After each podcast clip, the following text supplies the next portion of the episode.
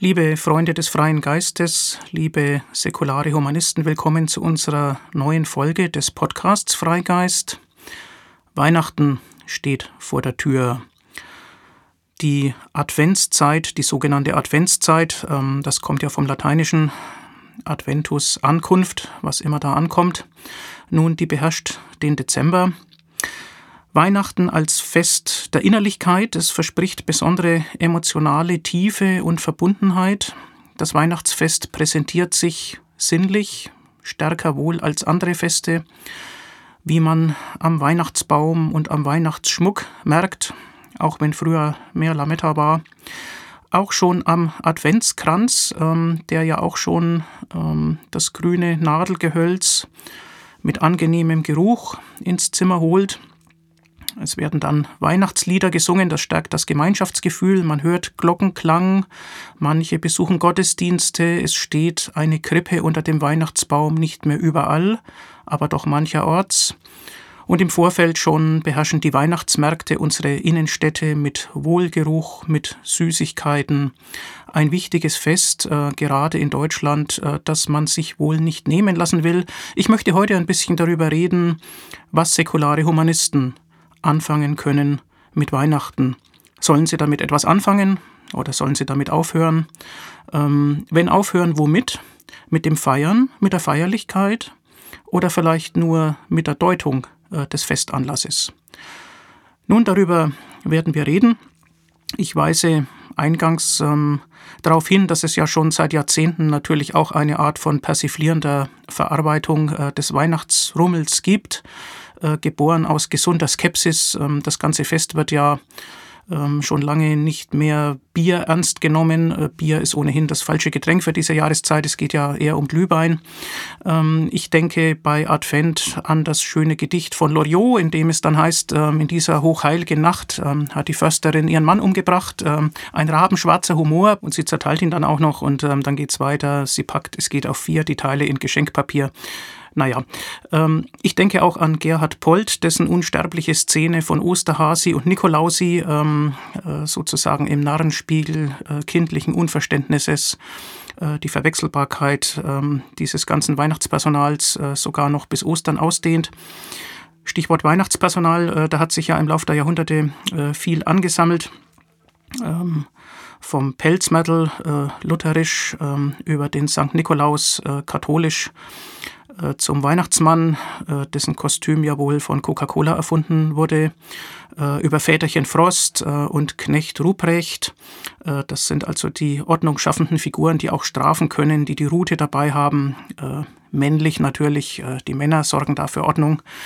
Ähm, und dann gibt es aber das Christkind, das scheint mir hm, recht geschlechtslos zu sein und ähm, das ist dann von Engeln begleitet. Gut, da ist also viel geboten. Ja, was können nun säkulare Humanisten damit anfangen? Also zunächst sollte man sich mal anschauen, ähm, was das Christentum behauptet. Ähm, es behauptet ja, da wird die Geburt Jesu gefeiert. Jesus von Nazareth, äh, so die historische Bezeichnung dieser Figur, sei in Bethlehem geboren. Schon das kann einen wundern. Ähm, stammt er jetzt aus Nazareth oder aus Bethlehem? Ähm, nun, er stammt wohl aus Nazareth. Äh, die ganze Weihnachtsstory, wenn ich das mal so respektlos sagen darf, die man im Lukasevangelium nachlesen kann, ist äh, so gut wie vollständig nachträglich erfunden, um das Ganze kompatibel zu machen mit Verheißungen, die im Alten Testament stehen. Ähm, diese schwierige Reise nach Bethlehem ähm, hat, so ist der Stand der historischen Wissenschaft, nicht stattgefunden. Damals hat auch nicht Herodes geherrscht. Äh, das würde von den Jahreszahlen her nicht passen. Der war nur bis vier vor ähm, dem Jahre Null ähm, an der Macht. Es gab zu dieser Zeit auch keine Volkszählung. Die erste gab es wohl im Jahre sechs oder sieben. Und es hat auch kein Kindsmord äh, stattgefunden, der ja als Auslöser für diese Flucht äh, nach Bethlehem in der Geschichte vorkommt. Also mit der Faktenbasis äh, sieht es schwierig aus. Auch die zeitliche Festlegung auf den 25. Dezember ist tatsächlich völlig willkürlich. Man weiß nicht, wann Jesus von Nazareth geboren ist. Die Wahrscheinlichkeit, dass er ausgerechnet an diesem Tag geboren ist, ist genauso hoch wie die Wahrscheinlichkeit für jeden anderen Tag, nämlich 1 zu 365,2425 unter Berücksichtigung der Schalttage äh, in unserem äh, Kalender die ja in jedem vierten Jahr auftreten, aber dann wiederum in jedem 25. von diesem jeden vierten nicht, nämlich in den vollen Jahrhunderten ähm, allerdings alle 400 Jahre dann wieder doch. Deswegen kommt äh, diese Zahl 365,2425 zustande. Also, der 25. Dezember ist kein Geburtstag, Weihnachten ist kein Geburtstag, außer man würde daran denken, dass Isaac Newton am 25. Dezember geboren ist, und zwar 1642. Ich habe das gerade eben von Jürgen Hübner gelernt, bei dem ich mich zwischendurch bei dieser Gelegenheit auch mal bedanken darf, dass hier die Aufnahmen unseres Podcasts äh, Freigeist immer so schön und regelmäßig stattfinden. Ja, wir sind äh, bei der Prüfung der Faktengrundlage für das Fest äh, Weihnachten ein unbestreitbares Faktum und als Anlass viel älter als das Christentum ist natürlich die Wintersonnenwende. Ähm, der kürzeste Tag des Jahres, am 21. Dezember, drei, vier Tage später, merkt man dann auch ohne ausgefeilte Beobachtungsmittel, dass die Tage langsam wieder länger werden. Äh, das ist natürlich äh, von jeher ein Grund äh, zur Freude und zur Hoffnung. Lichtere Tage winken wieder, sozusagen Licht am Ende des Tunnels, das man dann ja auch übertragen sehen kann auf ähm, menschliche Probleme und Verwerfungen.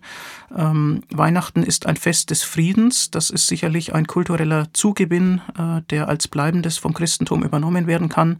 Und es ist natürlicherweise ein Fest der Familie und der Freunde. Man trifft sich, das wird auch so gelebt. Man kann Kontakt Kontakte pflegen, die man ja vielleicht eben nur einmal im Jahr zu diesem Anlass ähm, äh, fortführen kann, kann alte Bekannte und Freunde wieder treffen. Ähm, insofern zwar kein Geburtstag, aber doch Anlass für eine Neugeburt äh, im übertragenen Sinn. Das neue Jahr steht ja dann äh, eben immer auch vor der Tür. Bei dieser positiven und angereicherten Interpretation äh, des Weihnachtsfestes berufe ich mich gerne auf den humanistischen Philosophen Joachim Kahl, der dazu schon vor Jahrzehnten äh, wiederholt äh, publiziert hat und der auch, ähm, äh, ich zitiere, einen Zugewinn an geistiger Klarheit ohne einen Verlust an emotionaler Tiefe mit einzuschließen äh, sieht, wenn man ähm, Ja sagt äh, zum Weihnachtsfest aus säkular-humanistischer Sicht. Und man muss dann eben sortieren, ähm, was man daran feiern will und was nicht. Die Krippe äh, lehnt Joachim Karl natürlich ab. Äh, die würde ich auch äh, hinterfragen und ablehnen. Hingegen äh, positiv gesehen wird der Spruch Friede auf Erden und den Menschen ein Wohlgefallen. Ja, das klingt zunächst äh, doch christlich, weil man es äh, aus dieser Ecke immer hört. Aber was ist der Inhalt? Friede auf Erden? und den Menschen ein Wohlgefallen. Das ist ein säkularer Inhalt. Äh, da geht es um die Bedingungen unseres Zusammenlebens, für die wir auch etwas tun müssen. Tatsächlich äh, fällt der Friede nicht vom Himmel, er wird nicht äh, von oben spendiert, er wird uns nicht geschenkt, sondern wir müssen als Menschen daran arbeiten und das als Teil der ja, Weihnachtsbotschaft fortzuführen. Das ist doch eine sinnvolle Sache. Ein Fest des Lichtes, der Freude und der Hoffnung. Das steht in einer guten Tradition, die eben auch älter ist ähm, als das Christentum. Früher wurde äh, der unbesiegte Sonnengott, äh, der Sol Invictus, äh, gefeiert. Und es gab die römischen Saturnalien, alles in dieser Jahreszeit. Und erst im vierten Jahrhundert hat ein Bischof dann äh, sozusagen per Erlass, per Dekret äh, den Geburtstag äh, Jesu Christi des Heilands auf diesen Tag gelegt.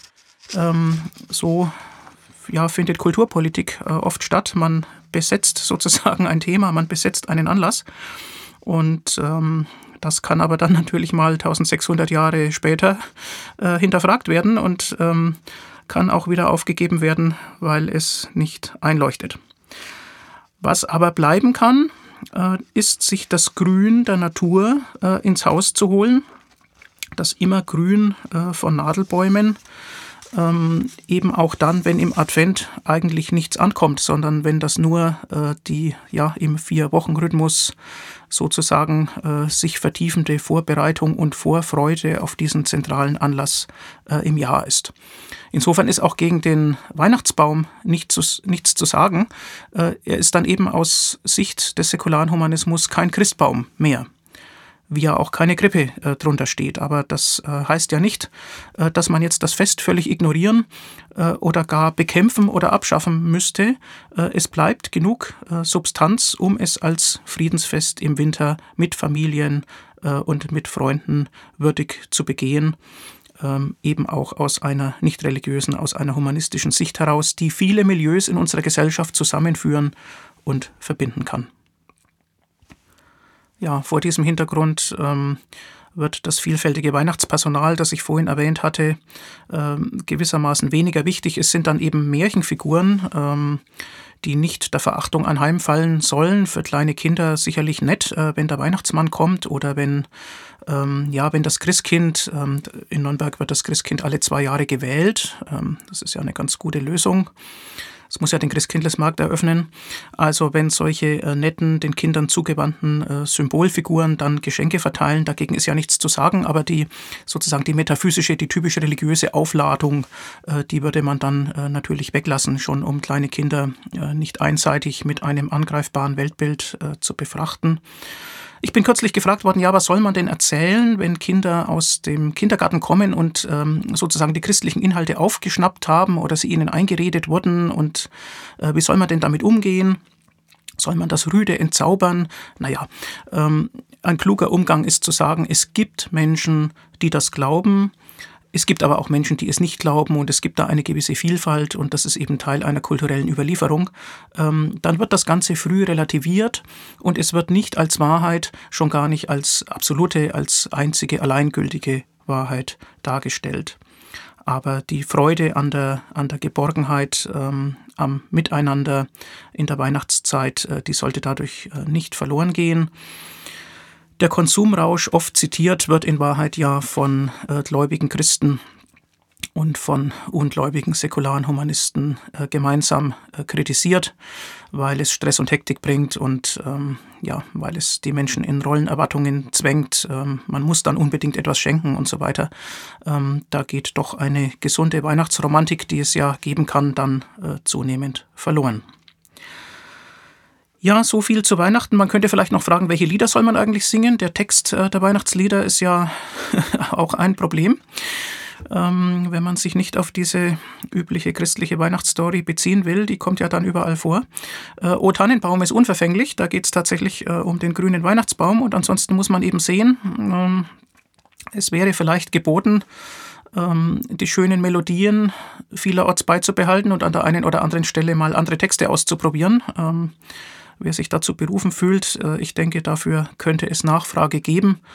Ähm, andererseits gibt es natürlich immer auch den Effekt, dass man das Gewohnte hören will, einfach nur, weil es gewohnt ist. Ähm, aber das ist natürlich dann ein eher kindliches äh, Herangehen, ja, so wie ja kleine Kinder auch den Text eines Märchens, das sie vorgelesen bekommen, äh, unverändert wiederhören wollen und nicht jedes Mal die Geschichte anders hören wollen. So ist es bei manchen Erwachsenen ja auch. Ähm, gleichwohl kann die kulturelle Substanz, die auch im Lied gut äh, zum Ausdruck kommt, nicht unverändert bleiben. Wenn die Deutung sich ändert, dann müssen auch die kulturellen Ausdrucksformen fortentwickelt werden.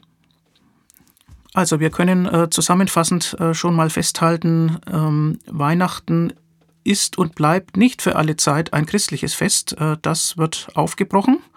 Ähm, das Christentum hat Weihnachten nicht länger gepachtet. Und das kann einen ja zu allgemeineren Fragen bringen. Ähm, wie ist denn überhaupt die religiöse Grundierung von Feiertagen zu interpretieren, wenn wir jetzt mal von Weihnachten als äh, konkreten Beispiel weggehen? Ähm, man hört das ja öfters, dass ähm, Menschen, die nicht mehr glauben, gleichsam schmarotzerhaft dann doch gerne äh, die freien Tage eines Feiertagsanlasses mitnehmen, äh, oft dann so mit dem vorwurfsvollen Unterton vorgebracht, äh, dass sie das irgendwie zu Unrecht tun, ähm, äh, weil sie ja den Inhalt nicht mehr glauben. Äh, dazu muss man sagen, dass es Feiertage gibt also dass es überhaupt Feiertage gibt. Äh, das ähm, bedient ein allgemein menschliches Bedürfnis. Und das ist nicht etwas, was die Religionen alleine für sich verbuchen können. Denn Feiertage durchbrechen den Alltag, sie strukturieren das Jahr, sie stiften Gemeinschaft. Es entsteht eine andere Atmosphäre, äh, wie man ja schon am Sonntag merkt, ähm, dort wo es keine vollständige Ladenöffnung gibt, ähm, wo dann eben äh, mehr Ruhe herrscht, ähm, wo eine andere Atmosphäre herrscht. Ja, äh, alle Tage ist kein Sonntag, heißt es ja, und das ist etwas, was doch als bereichernd erlebt werden kann. Feiertage können Ausdruck eines gemeinsamen Schicksals sein oder gemeinsamer Werte einer Menschengruppe. Das gilt natürlich auch schon für die säkularen Feiertage, ähm, also etwa für Unabhängigkeitstage, für Nationalfeiertage und so weiter, das gemeinsame äh, Schicksal einer Bevölkerung äh, in diesem Land ähm, oder Ausdruck gemeinsamer Werte ähm, etwa beim äh, Welthumanistentag oder beim äh, Tag der Menschenrechte. Äh, das sind ja nun nicht religiöse Anlässe, ähm, aber doch etwas, ähm, ja, wo Menschen gemeinsam etwas zum Ausdruck bringen wollen. Das ist also vollkommen legitim. Und dann ist die Frage, ähm, wie geht man denn in einer pluraler werdenden Gesellschaft um mit den Feiertagen, die einen weltanschaulichen Hintergrund haben? Das betrifft ja jetzt äh, nicht nur Weihnachten, sondern das betrifft äh, die großen Feste, Ostern, Pfingsten und viele Feiertage im Lauf des Jahres, äh, die nominell ähm, äh, und äh, eben aus religiöser Sicht ähm, einen Hintergrund haben, der selbst von denen, die Mitglied der Kirche noch geblieben sind, meist in dieser Form ja gar nicht mehr geteilt wird, oft auch gar nicht mehr gewusst wird. Ähm, wie soll man als säkularer Humanist mit dieser Situation umgehen? Man könnte solche Feiertage, naja, innerlich ignorieren, könnte sagen, das betrifft mich nicht, ich glaube das ja alles nicht. Ähm, und man könnte dann entweder darauf hoffen, dass die weltanschauliche Prägung sich zunehmend auflöst, ähm, dass das eben einfach dann Tage der Erholung und Erbauung werden, also wie sie auch in einem völlig säkularen, auch in einem laizistischen Staat äh, natürlich vorkommen würden. Oder man kann äh, das Ignorieren so verstehen, äh, dass es pluralisiert wird. Das heißt also, dass verschiedene Bevölkerungsgruppen unterschiedliches feiern und das, was einen nicht betrifft, ignoriert man dann eben. Äh, man hat aber eigene Feiertage, das sind einfach die Anlässe, die einem wichtig sind. Das führt natürlich ähm, schon gesamtgesellschaftlich auf das Problem, dass es sehr zerfasert und dass das Gemeinschaftsgefühl dann nur noch gruppenbezogen und nicht mehr auf die Gesamtgesellschaft ähm, ausgedehnt werden kann. Deswegen zweite Möglichkeit, nicht ignorieren, sondern solche Feiertage mit weltanschaulichem Hintergrund umdeuten und sich anverwandeln. Dafür war unsere Betrachtung des Weihnachtsfestes ein Beispiel. Auch das führt dann zu einer Pluralisierung, ähm, die auch wiederum in zwei Varianten auftreten kann, nämlich ähm, man könnte ja den Feiertag auf ähnliche oder auf die gleiche Weise begehen wie die Gläubigen, nur deutet man den Anlass anders. Das würde also etwa für den Umgang mit dem Weihnachtsbaum gelten. Äh, der steht im Atheistenhaushalt dann genauso wie im Christenhaushalt, aber äh, die Deutung des Anlasses, äh, sozusagen die Rechtfertigung der Feier, ähm, ist dann eben unterschiedlich dann hat man dennoch gemeinsame Atmosphäre und ähm, es hält die Gesellschaft ein Stück weit zusammen. Die zweite Möglichkeit wäre, man nimmt zwar denselben Tag, äh, deutet den Anlass anders und macht dann aber etwas anderes. Man hat sozusagen andere Rituale, man begeht den Feiertag anders. Ähm, auch das kann man tun. Das wäre auch eine Entwicklung, die in einer pluralen Gesellschaft eintreten kann. Ja, und ähm, eine dritte Möglichkeit wäre dann eben, so einen Feiertag nicht sich anzuverwandeln, sondern den Anlass zu kritisieren.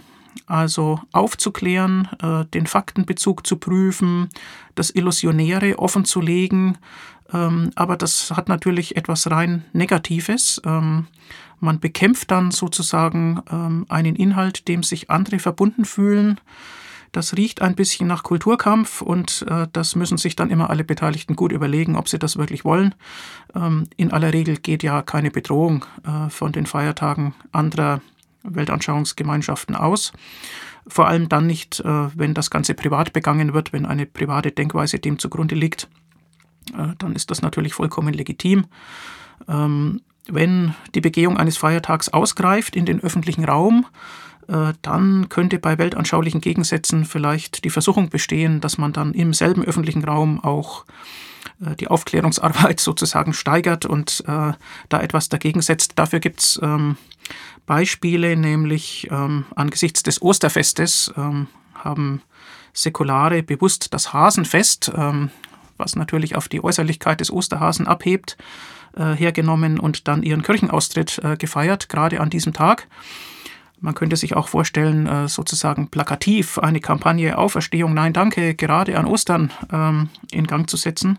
Aber das ist dann natürlich sehr äh, polarisierend, ähm, wie es ja auch polarisierend wäre, wenn man etwa bei Fronleichnamsprozessionen ähm, nicht etwa nur verständnislos oder peinlich berührt äh, daneben steht, sondern wenn man jetzt anfangen würde, eine Gegendemo anzumelden, ähm, vor dem Hintergrund, dass eine Fronleichnamsprozession ja so etwas ist wie eine öffentliche Demonstration.